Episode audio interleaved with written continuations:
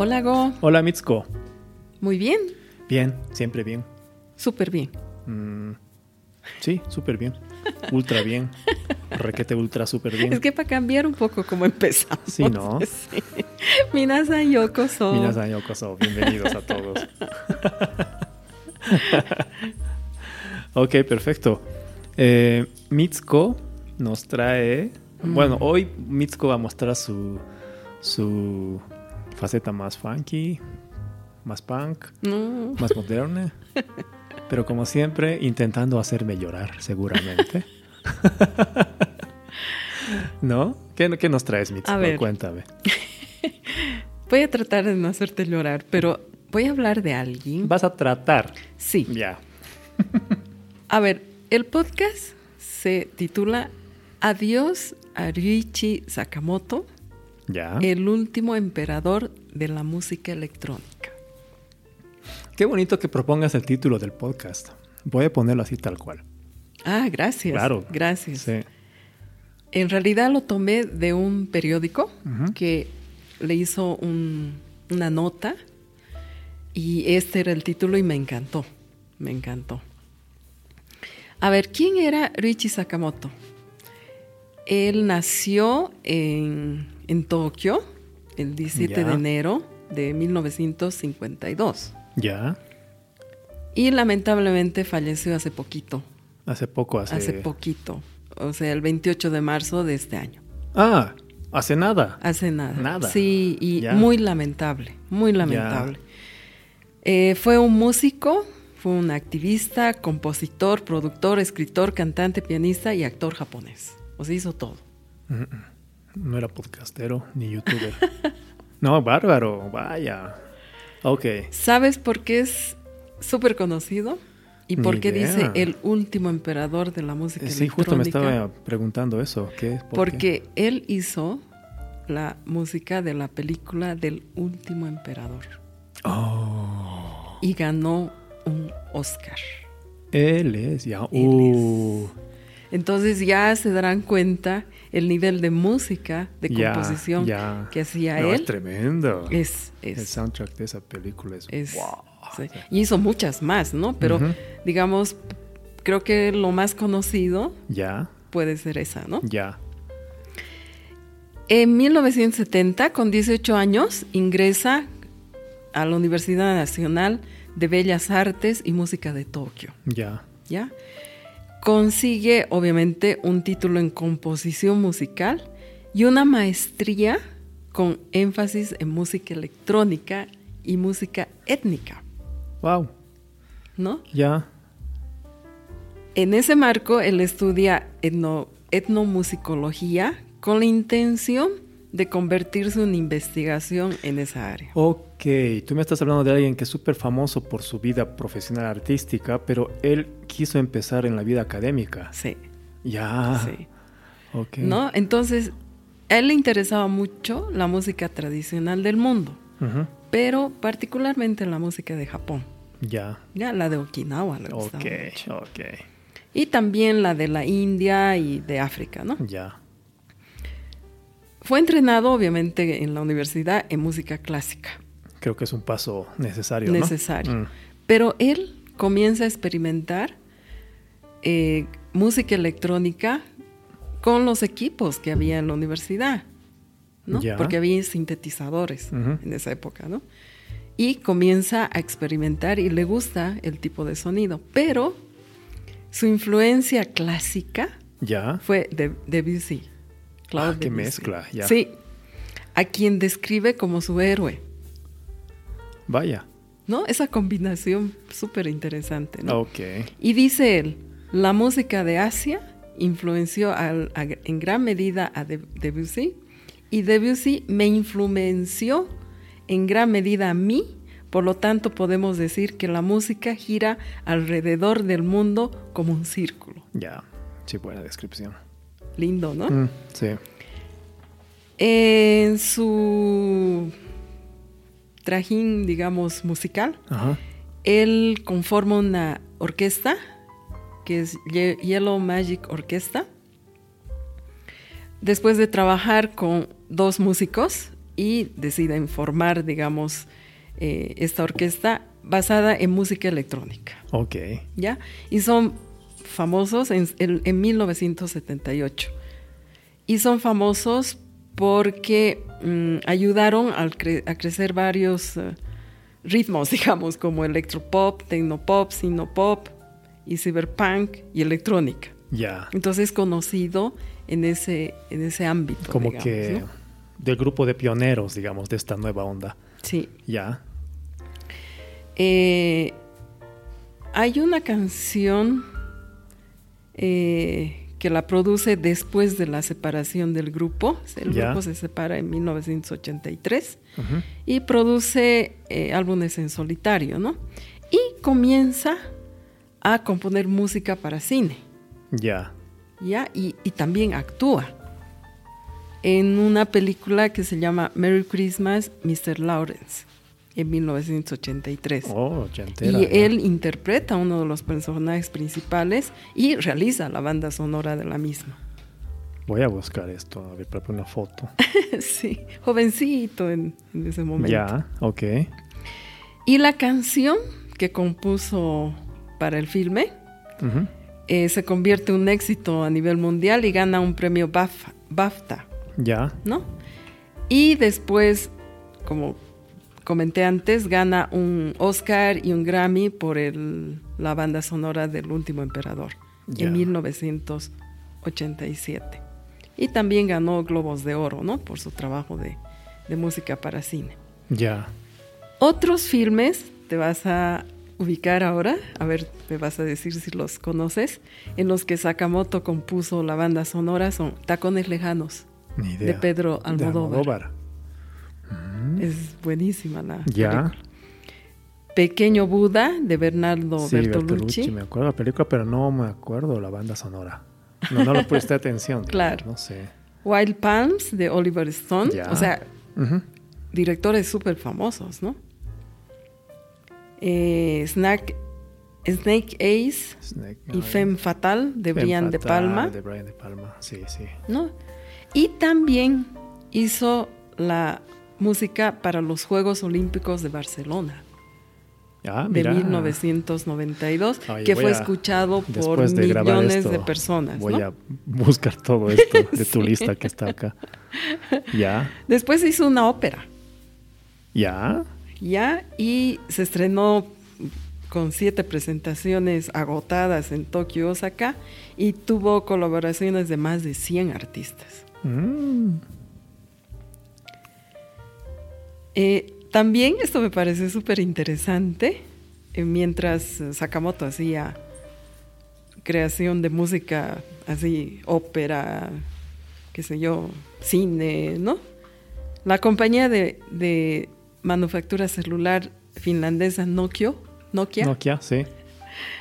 contrata a Sakamoto para componer el timbre y los tonos, los ringtones de alerta para su celular Nokia 8800.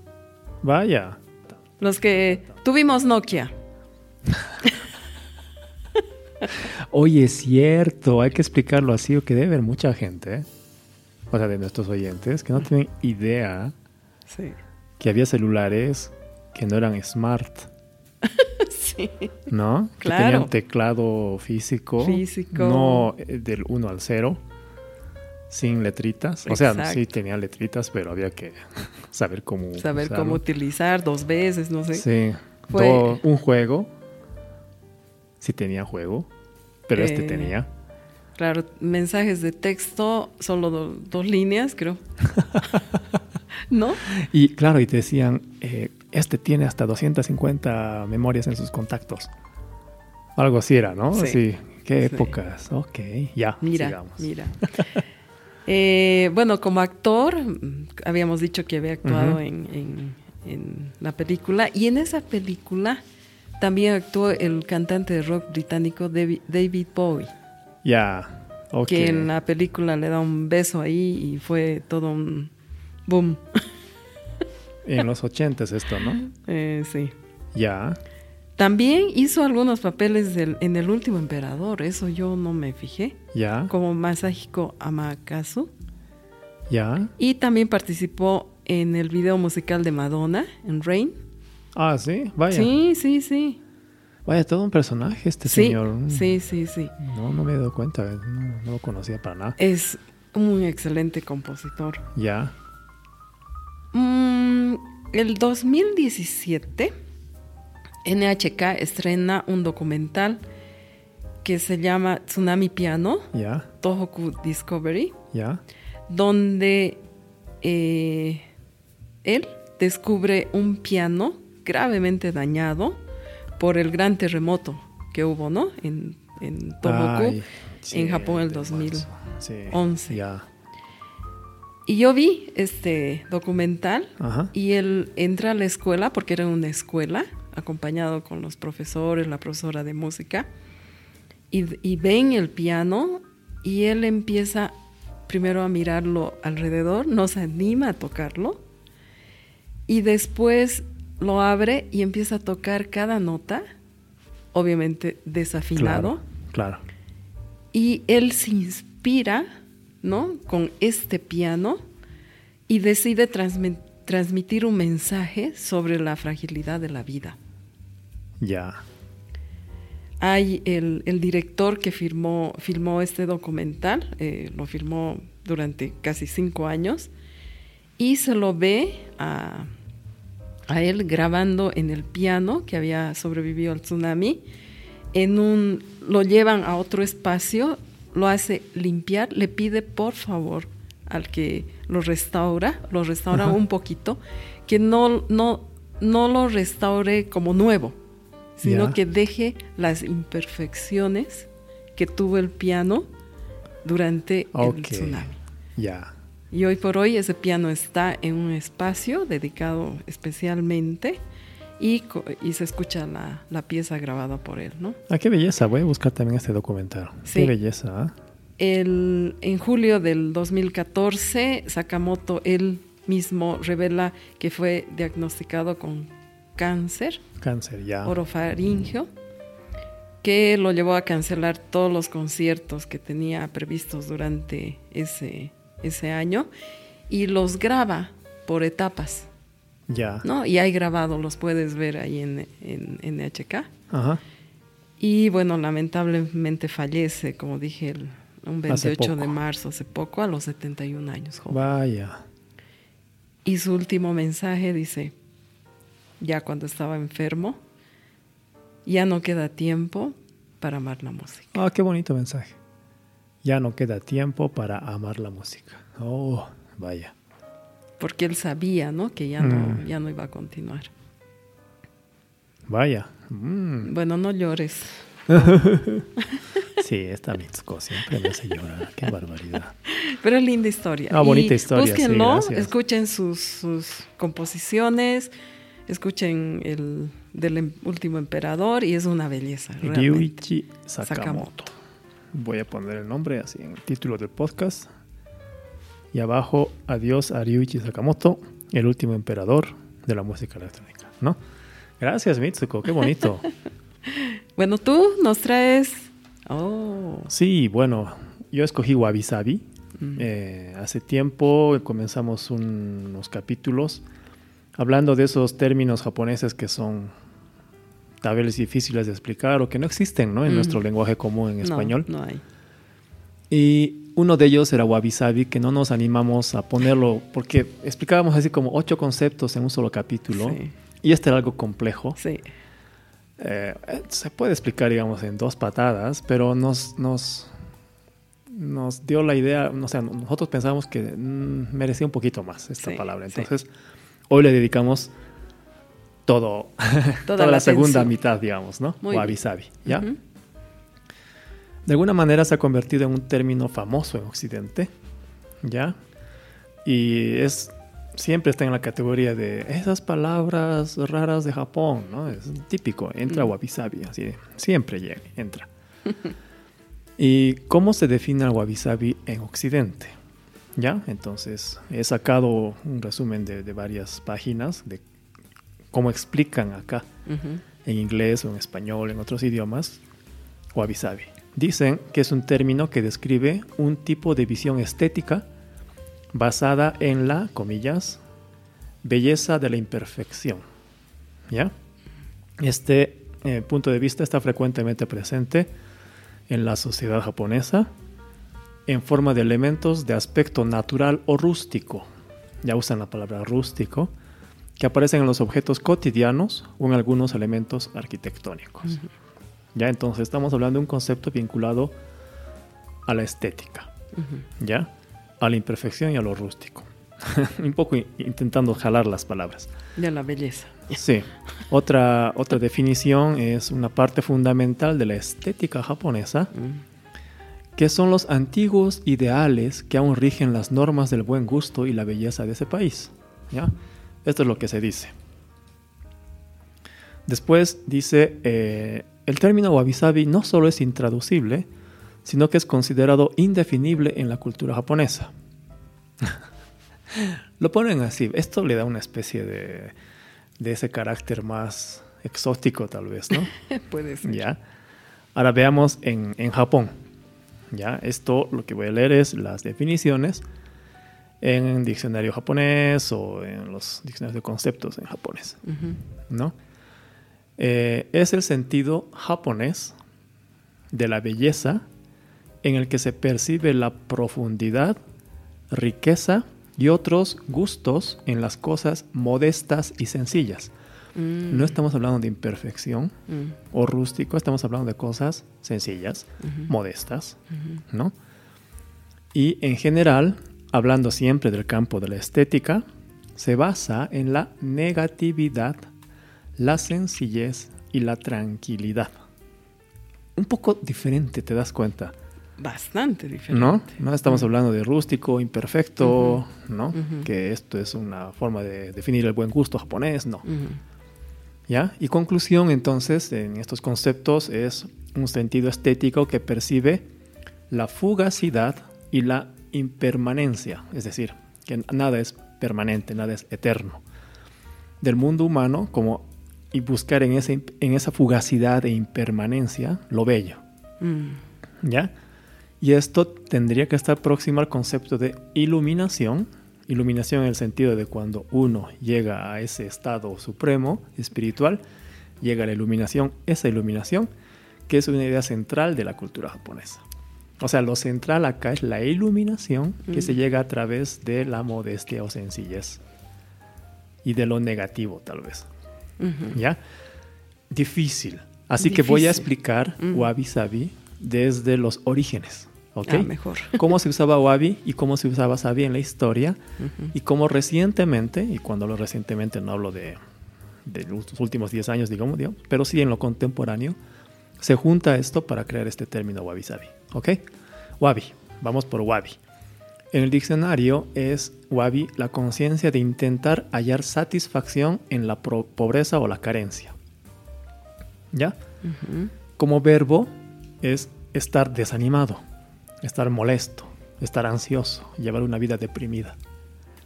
Y antiguamente se usaba para decir estar triste o preocupado porque lo que uno piensa no se cumple. Mm. ¿No? Es muy vinculado al fracaso, mm. fracaso económico, a la carencia, a la pobreza. ¿Ya? En el periodo Muromachi, ¿ya? Eh, se utilizaba para eh, hablar de la decepción a la pobreza. Mm. ¿Ya? Eh, Waburu, estas personas que estaban en Wabi eran en la situación en la que dinero y los bienes eh, escasean en extremo. ¿Ya? Y después eh, es, como una palabra que uno no espera alcanzar el, el Wabi, ¿no? Ni siquiera como estado mental. Más bien había que evitarlo. Mm. No evitar la pobreza, evitar la escasez, evitar ese estado en que no se cumplen lo que, lo que quieres, malo. ¿No? El chico malo, Pero, como hemos hablado muchas veces, lo explicaste en ukiyo-e, etc., las modas cambian, sí. ¿no?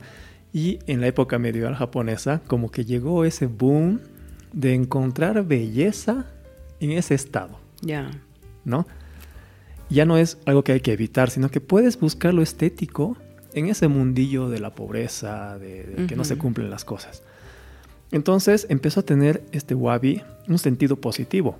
Es como aceptación en ese estado de no poder hacer lo que uno desea. Ya. ¿Ya? Eh, es el momento en que tienes mucha escasez, le buscas lo bueno. Mm. Entonces, ¿qué es lo que gana el wabi? La riqueza espiritual. Mm. ¿Ok? Eso es importantísimo. ¿Ya? Y no ser pesimista sobre la situación del mundo material. Mm. ¿Ya? Esto es, es, fundamental en el wabi. Pasando el, el muromachi, el wabi, como este concepto de buscar la belleza en esa pobreza, entra de lleno en el chado, en el camino del té. Ah. ¿Ya? Y eh, especialmente en el wabi chajin. Chajin es el, que practica el té y wabi es lo que estamos hablando, ¿no? El wabi chajin era como los pobres maestros del té. ¿Ya?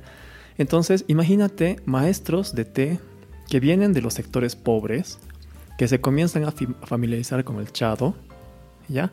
Entonces, ¿cómo hace un maestro que no tiene nada que ofrecer a su anfitrión, hacerlo sentir bien. Mm. Esa actitud, la forma de tratar a tu, a tu huésped, la forma de moverte, de sonreír, de servir, el sabor que le vas a poner, en qué vas a poner, que todo es humilde ahí, y hacerlo sentir bien se convierte en un arte mm. de la hospitalidad. Por eso se vuelve un objetivo en el chado. El wabi chajin. Tú lo explicaste, el chado. Sí, Y es esto, ¿no? Es esto. Es esto. Entonces, eh, un antiguo maestro decía, el wabi no es un estado en el que un principiante puede aspirar a llegar. Oh. Es al revés. Es un estado en el que alguien que ha aprendido a dominar el chado en su totalidad recién llega. Ah. A la forma que tendría un maestro pobre en hacer sentir bien a su huésped con muy pocos recursos. Wow. No, tiene mucho sentido. Sí, eh, Si escuchen el, capítulo de Chado van a entender. Sí, ¿no? sí, mm. Entonces, eh, y, claro, es como, claro, llegar a, es que tiene muchos conceptos, ¿no? Llegar a la perfección con humildad. Sí. ¿No? O sea, puedes buscarle muchos, muchos caminos, pero con esto se explica. Se, explica, se explica, el chado perfectamente con el wabi. Sí, cuál es el sentimiento del chado, ¿no? Del camino del té. Mm. Y Murata Shuko, un maestro que vivió entre 1422 y 1502 en Muromachi, él es como el padre del wabi cha, ¿no? Mm. Cha es té, ¿no? Él a propósito comenzó a utilizar utensilios rudimentarios, comunes, ah, generales, en contraste con esa tendencia que había en esa época del caramono, sí. de las cosas caras, caras de las cosas eh, ostentosas. Mm. Y le cambia completamente el concepto al chado y lo convierte en lo que soy. Ya entonces, conclusión de Wabi, no es imperfección, es sencillez. Hmm. ¿Ya? Primer gran error de cómo se describe, digamos, el Wabi Sabi. Sí. No es buscar la belleza en las cosas imperfectas. No. No, es en esa humildad, en esa carencia. Exacto. En la sencillez. Sencillez. Mm. Ahora vamos a sabi. Wabi sabi, sabi, ¿no? Eh, como kanji, como palabra, es la forma sustantiva del sustantivo del verbo sabu, que se refiere a la belleza de algo profundo o rico que se siente naturalmente cuando está en quietud. Mm. Es cuando tú puedes contemplar y sentir algo bello cuando estás inquietud. ¿Ya? No se puede tener sabí en una fiesta, digamos, ¿no? no creo. ¿Ya?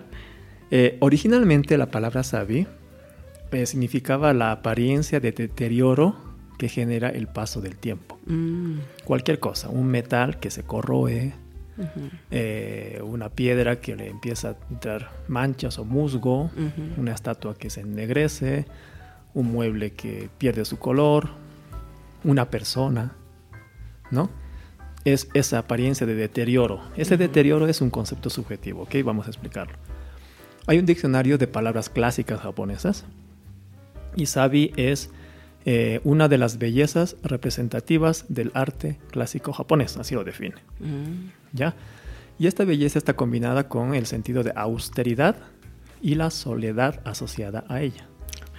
Bien filosófico. Sí, mm. entonces necesitas soledad no combinación con otras cosas. En su esencia está la soledad. la existencia ahí solitaria, es la que genera el sabi. Mm. ¿Ya? Necesitas también ponerle un sentido de sensación de impermanencia, lo que decíamos, ¿no? O sea que es... Eh, fugaz. Fugaz. Solitario y fugaz. Duro, ¿no? Sí. Duro. Sí. ¿Ya? Pero hermoso. Sí, y se empezó a utilizar como, como concepto en el waka, el renga. Ah. ¿Te acuerdas? Los poemas que hablábamos alguna vez para explicar el renga, el, haiku, haiku. que es el origen del haiku, digamos, y el chado, que también se usó, eh, usó, en chado. ¿No? Entonces, eh, es intentar buscar el gusto en las cosas viejas, en las cosas quietas, que no se mueven, en las cosas marchitas, viejas. ¿Ya? No en lo nuevo, en lo que está rejuveneciendo, en una flor, ¿no? sino en lo que está en la última etapa. En lo que empieza a generar su esencia interior hacia afuera mm. en su vejez. ¿Ya? Eso es, eso es bonito en el, en el sabi. Sí. Entonces no es un término espiritual como es el wabi, ¿no? Sino que busca eh, la belleza en los cambios que se producen cuando pasa el tiempo y que se van revelando hacia afuera. Cuando se oxida el metal, no es que viene el óxido de afuera, sino que el óxido es el reflejo del tiempo de expresado por el metal, que ese óxido no aparece en una madera es la esencia de la edad del metal. ¿Se entiende? Sí, sí, sí, sí. ¿No? Entonces, wabi sabi, después se juntan los dos conceptos y se va extendiendo a, lo largo de Japón junto con el budismo zen, que también hablamos, ¿no? De ese minimalismo, ¿te acuerdas? Sí, sí, sí. ¿Sí? Entonces, eh, esta mezcla con la secta zen, sí. ¿no? Esta búsqueda de la casta samurái de buscar una esencia para sus guerreros, darles un sentido filosófico e intelectual sobre el cual asirse, ¿no? que genera también la cultura samurái desde el zen. Y estos dos conceptos generan el wabi-sabi, que mm. hoy se usa para describir lo estético. Mm. Pero cuando uno percibe el wabi-sabi de las cosas, tiene que tener esta este antecedente, digamos, mm. de cómo percibí la belleza. Qué hermoso. ¿Ya? Eso es wabi sabi. Difícil, ¿ah? Difícil. Difícil, o sea, entender en su magnitud total es complejo, pero si agarras el tema de la sencillez, ¿no?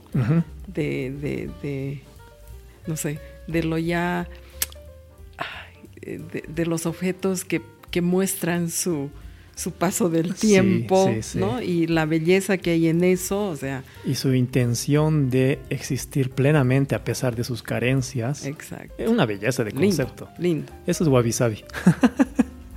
sí. Qué lindo. Hay que practicarlo. ¿eh? Sí, de hecho. Eh, se dice que marca mucho la, la, forma de la estética japonesa, estoy muy de acuerdo. Sí. En Japón, cuando uno explica wabi sabi, en los muchos textos que he visto, es en el occidente, en, bueno, en el occidente, dicen fuera de Japón está muy de moda hablar de wabi sabi, pero es difícil de explicar. Mm. Entonces, un japonés tiene que saber cómo explicar y aquí te decimos qué es, ¿no? Y empiezan siempre por la historia. Ah, claro. Sí. Claro. ¿No? Entonces, no es buscar la belleza en lo imperfecto. Claro, porque no lo entiendes. Fotos de una vasija que se rompió y la, la pone bonita o una mesa vieja rústica. Sí, pues no, no es eso. Puede estar ahí, por no, supuesto. está ahí. ¿no? Claro. Pero, la forma de ver es distinta. Exacto.